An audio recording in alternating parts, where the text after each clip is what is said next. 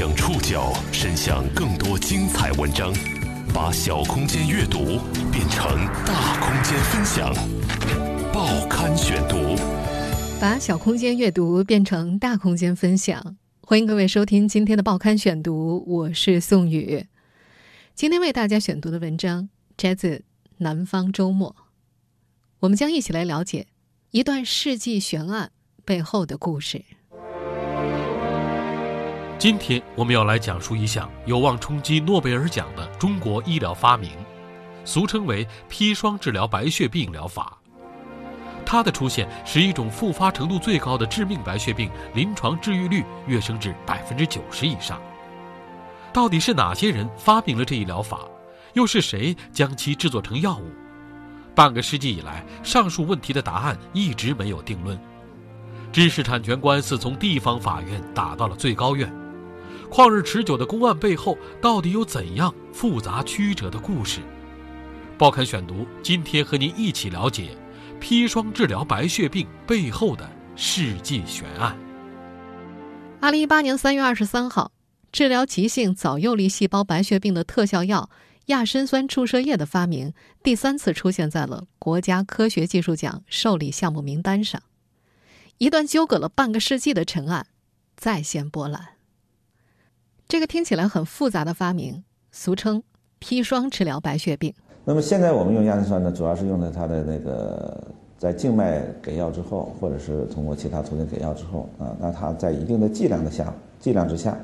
那么它对这种恶性血液病细胞，尤其是急性早幼细胞的这种啊凋亡作用啊，还有一部分的是分化作用，起这个作用之后呢，让白血病呢能够通过它的治疗之后能够达到完全缓解。我们现在听到的录音出自二零一一年。央视十套科技之光节目，说话的这位是哈尔滨医科大学附属第一医院院长周进。这一疗法也早就世界瞩目了。根据《新英格兰医学杂志》等报道，大型临床数据表明，它的出现使一种复发程度最高的致命白血病临床治愈率跃升到百分之九十以上。它也被认为是继青蒿素之后最有可能冲击诺贝尔科学奖项的中国科研成果。砒霜治疗白血病是哈尔滨医科大学校史当中最值得夸耀的一笔。上世纪七十年代初，哈医大数名药物研究者、临床医生在走访当中偶然发现了一位治疗癌症的传统药方，挽救了不少命悬一线的病人。哈医大由此开始探索，他们运用现代医学的诊断，同时参考西方生剂治疗白血病的历史经验，最终准确找到了生剂治疗最有效的白血病亚型——急性。早幼粒细胞白血病，这种白血病亚型的英文简称是 APL。此后，他们利用三氧化二砷的水溶物亚砷酸注射液进行了联合靶向治疗，把这种致命白血病变成了高度可治愈的疾病。不过，和很多科研成果一样，这种疗法呢，一直到二十一世纪受到海外认可以后，才逐渐进入公众视野。与此相关的奖项也接踵而来。王振义、陈竹将传统中药的参剂与西药结合起来，用于治疗，使急性早幼粒细胞白血病的患者的五年无病生存率从大约百分之二十五上升到百分之九十五。我们刚刚听到的这段录音出自二零一二年，这一年，中国工程院院士王振义和中国科学院院士陈竹在美国领取了圣吉尔吉癌症研究创新成就奖。二零一五年。哈医大教授张廷栋获香港求是基金会所颁发的年度求是杰出科学家奖。二零一六年，美国血液协会赞誉这一工作是实验室到临床转化医学概念的遗产和框架性成果，并且授予陈竹欧尼斯特伯特勒奖。二零一八年二月，瑞典皇家科学院将舍里贝奖授予了陈竹等三人，表彰他们阐明急性早幼粒细胞白血病的分子机理，并且开创。革命性疗法。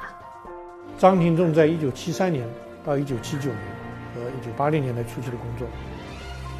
他和他的同事非常明确地确定了，只要有砒霜这一个分子，砒霜的分子叫三氧化二砷，就能够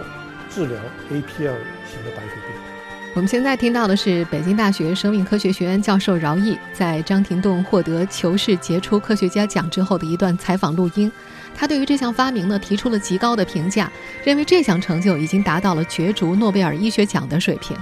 不少业内人士也预测，这一疗法有可能会斩获诺奖。二零一八年，有多个消息源证实，这个项目正在联络诺奖得主推荐候选，而诺贝尔奖委员会呢，也开始着手考察了。但是在国内啊，这个疗法却长期没有获得与之匹配的学术地位。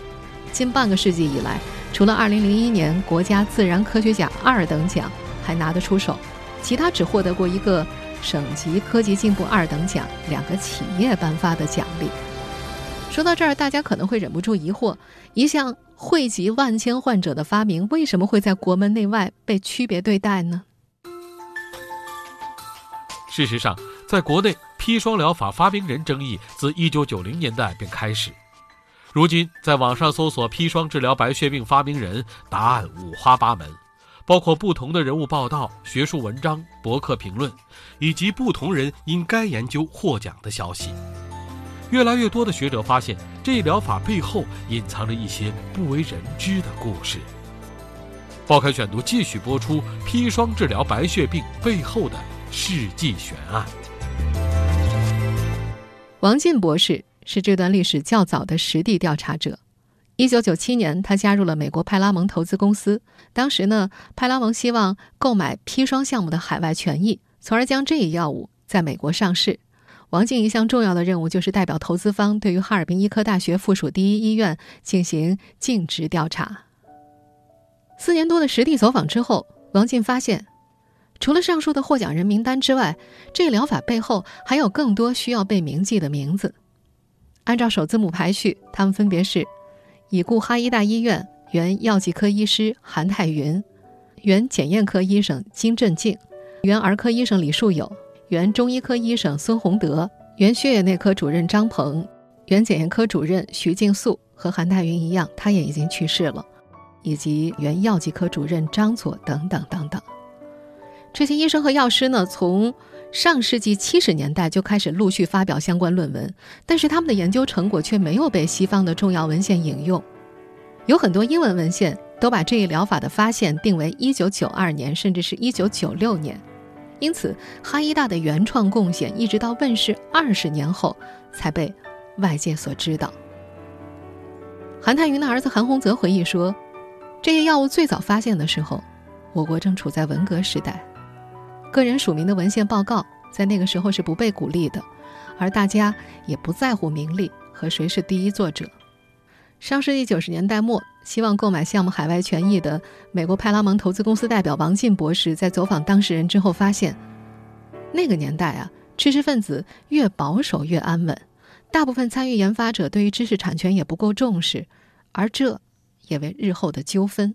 埋下了伏笔。在复杂的纠纷和争论当中，备受质疑的是张廷栋的个人贡献。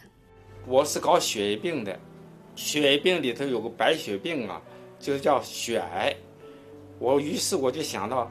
如果要是这个东西有效的话，是不是做成注射药，给他要打针打到血管里去了，就能治血癌了，就能治白血病了？当时我马上就想到这个样。说话的这位老人就是张廷栋。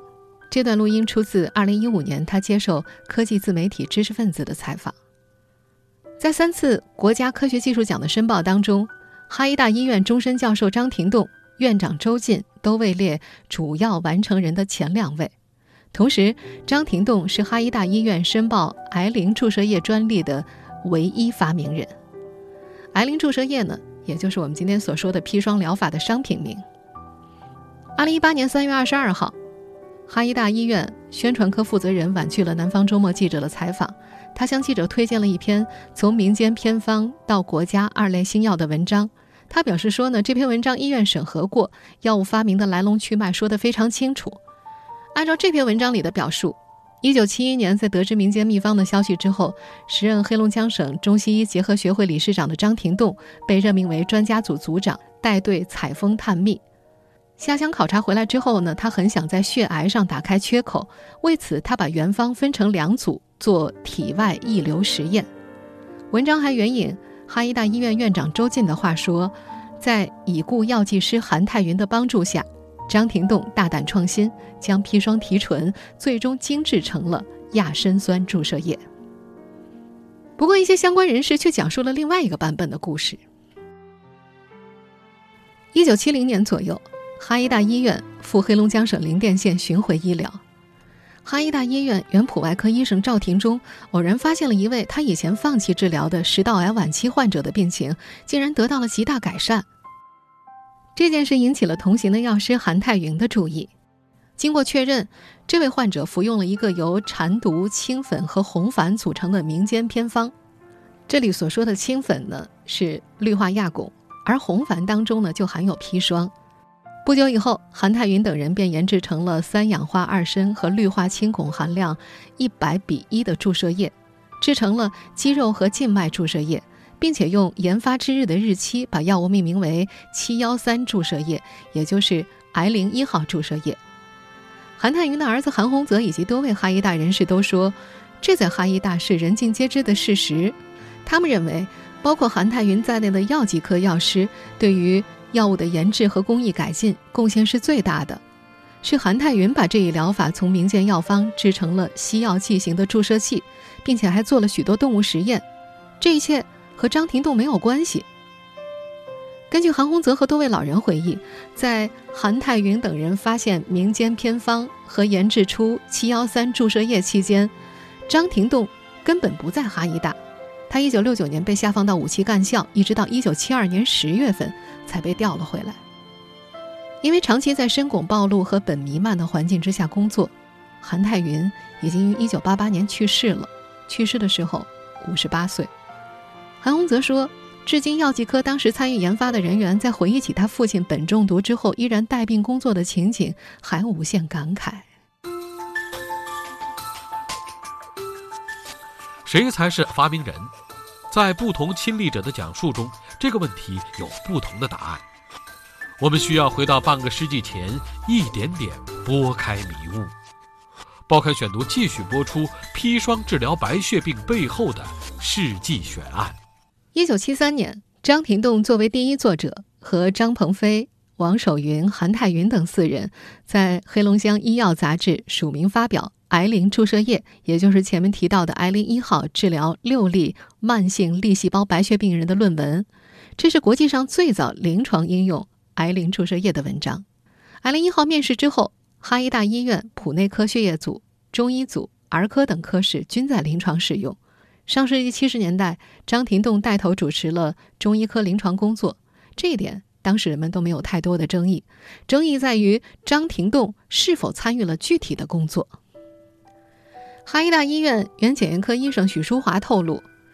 中医科具体的临床工作是由张廷栋手下的医生完成的。此外，临床观察药物是否有效，实验数据是由检验科提供的。在和美国派拉蒙公司的代表王静博士数小时的交谈当中，哈医大医院原中医科医生孙洪德有些愤愤不平。他说：“张廷栋是领导，署名在前面。”作为购买方的代表，王进。和张廷东多次见面，旁敲侧击问过癌灵一号注射液的发明过程，但根据王进的描述，张没有提供参与制剂研制的证据，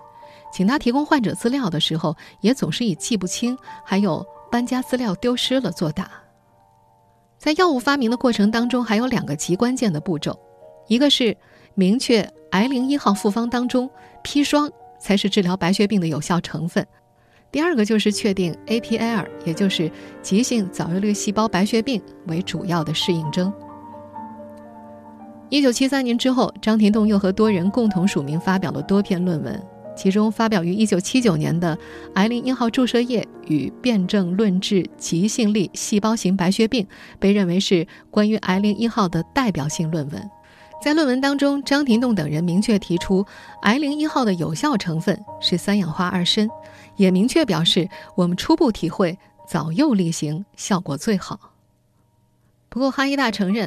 这个项目成果是几代人的共同荣誉，学校充分认可未署名人员做出的贡献。但张廷栋在上述关键步骤当中发挥了主导作用。但是，二零一三年二月，中药药理学家、中国工程院院士李连达在科学网发表文章。文章中写道：“依据张廷栋发表的这些论文，可以得出结论，他没有对三氧化二砷进行过研究，只是对复方癌灵一号进行全方位的长期临床观察。那么他是怎么首先确认三氧化二砷是治疗 APL 的有效成分的呢？上世纪八九十年代，临床使用的 I 零一号复方含砒霜砷剂和氢粉汞剂，去除原药方当中的干扰成分，成了药物发明的另外一个关键步骤。谁对这个环节的贡献最大？事件的亲历者们给出的答案也是各式各样的。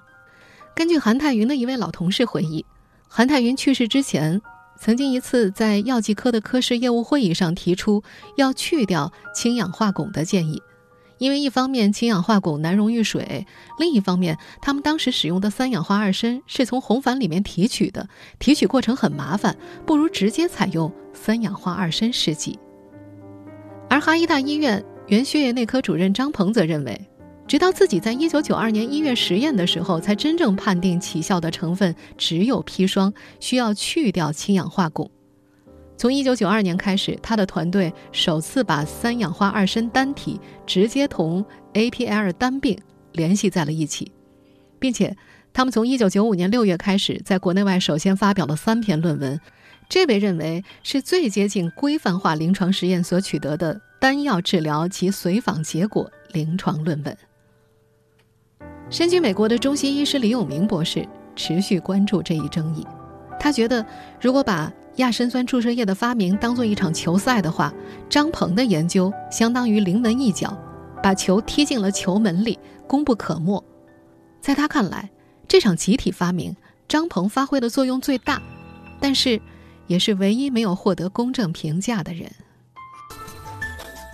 虽然哈医大承认这个项目成果是几代人的共同荣誉，但1995年8月，哈医大医院为癌灵注射液申请专利，张廷栋成为了项目的唯一发明人，矛盾由此彻底激化。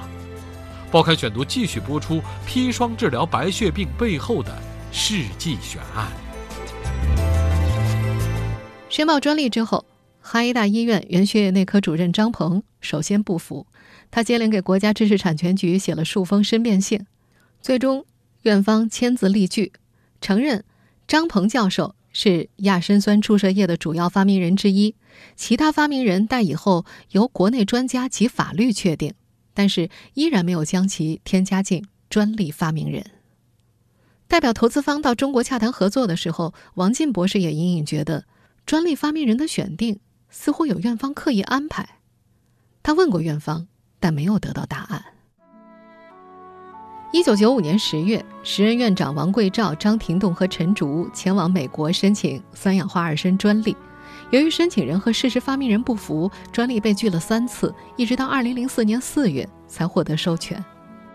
不过在九五年。他们的成果发表之后，很快就获得了瑞金医院上海血液病研究所的重复验证。他们还研究了药物作用的细胞与分子机制、药代动力学和安全性等等。一九九六年，美国的血液杂志报道了张廷栋和上海团队的重要成果，哈尔滨方案也从这一年开始走向了世界。也正是在这一年，张廷栋。和时任上海血液学研究所所长的陈竹一起前往美国参加血液病年会，陈竹第一次向外界介绍了张廷栋。但在一直关注这一争议的医师李永明看来，尽管药物的机理研究和技术改进对于提高临床疗效也十分重要，但是它同原创发明是不能够混为一谈的。在这位博士看来，谁发明了砒霜治疗白血病？试问？谁首先创新使用砒霜治疗白血病这个独特的疗法，而不是指谁改进了砒霜疗法，更不是指谁推广或者扩大了这个发明的知名度。李永明表示自己和当事人不存在利害关系，但是2016年国家科学技术奖初评结果公布之后，他还是向国家科学技术奖励办公室提出了异议。和韩洪泽、张鹏一样，他反对把周进列为主要发明人。韩洪泽说。周进是现任的哈医大医院院长，一九五八年出生的。我父亲在研究七幺三注射液的时候，他还在读小学呢，怎么和药物的发明扯上关系？韩洪泽是相关联人员当中最激进的抗议者之一。二零一五年，久居海外的他偶然看到了张廷栋在香港获得求是奖的感言。张廷栋说：“我这一生只做了这一个药，这让韩洪泽开始了为父亲的证明之路。他表示自己只想给父亲一个交代。在二零一六年的公示之后，国家科学技术奖励工作办公室收到了海内外四名、十名反对人士的来信，该办要求推荐单位黑龙江省科技厅核实。此后，黑龙江省科技厅对异议信当中所提到的国内部分知情人进行了电话调查。一份异议调查报告显示，推荐单位哈尔滨医科大学的回复称，周进。在亚砷酸推广应用和毒性防治等方面做出了杰出贡献，发明了亚砷酸口服缓释颗粒，开发了新的给药方式，达到了高效低毒。在李永明看来，无论是静脉滴注还是缓释给药，都只能算作技术改进，而不是原创发明。科技部显然也不完全认可哈医大对异议情况的调查报告。国家科学技术奖励办公室认为。该项目成果研发历史较久，完成人争议较多，且情况复杂，并且在海内外有一定的关注度。评审结果可能产生较大的社会影响。根据推荐单位目前的调查意见，依据不充分，有些事实还不清楚，建议对该项目终止评审，补充调查，待异议充分调查核实完毕之后再提交评审。熟悉这段历史的哈尔滨血液病肿瘤研究所所长马军透露说，在2016年的评审环节，有多达17位专家投下了反对票。2017年的时候，依然因为上述争议申报无效。到了2018年3月的第三次申报当中，哈医大医院中医教研室主任张廷栋、院长周进依然位列主要完成人的前两位，但和前两次不同的是，这份名单上新增了四个名字。陈竹、韩泰云、张佐、单红利，尽管自己的父亲韩泰云榜上有名，但是在看到这份名单之后，韩洪泽还是再一次把异议材料寄了出去。他说，这份名单当中依然有他坚决认定不是发明人的名字。为这个项目做过大量实验的哈医大医院原血液内科主任张鹏，在这个春天接受《南方周末》采访的时候说，2017年哈医大也曾经找到他。但是张鹏提出的要求是，不和其他院校分享这一成果，自己必须是第一作者，并且还把科室的另外两位研究者加入了进来。他还表示这是自己的底线。不出意料，他落选。对项目有意义的还不只是他们。早在2009年，哈医大医院原中医科医生孙洪德就就专利权起诉了哈医大医院和张廷栋。官司从黑龙江地方法院打到了最高人民法院，虽然仍然没有回答发明人争议，但是判决书的证言显示，孙洪德确实参与了癌零一号剂型及处方组成的改进以及治疗白血病的工作。曾经代表美国投资方到中国多次做专利调查的王进博士，后来听说，因为专利权的争议，年逾八旬的孙洪德被气得中风了，行动说话都不利索。三月末。南方周末的记者按照判决书上的地址找到了孙洪德在北京的住所，但是多次敲门，无人应答。而陷入争议的张廷栋也已经多年未在公开场合露面，最近的一次还是2011年参加 GSK 生命科学杰出成就奖颁奖。这份药剂的发明已经将近五十年了，时间久到足以使一代人老去。多位参与者已经去世，其余的也都到了耄耋之年。对于他们中的绝大多数而言，获奖也好，不获也罢，都已经是寂寞身后事。即使可能会有一些现世的声明，也与他们无干。关于那段往事的记忆，也正在一点一点断裂。韩洪泽和王进都担心。如果再不弄清楚这笔糊涂账，可能就真的来不及了。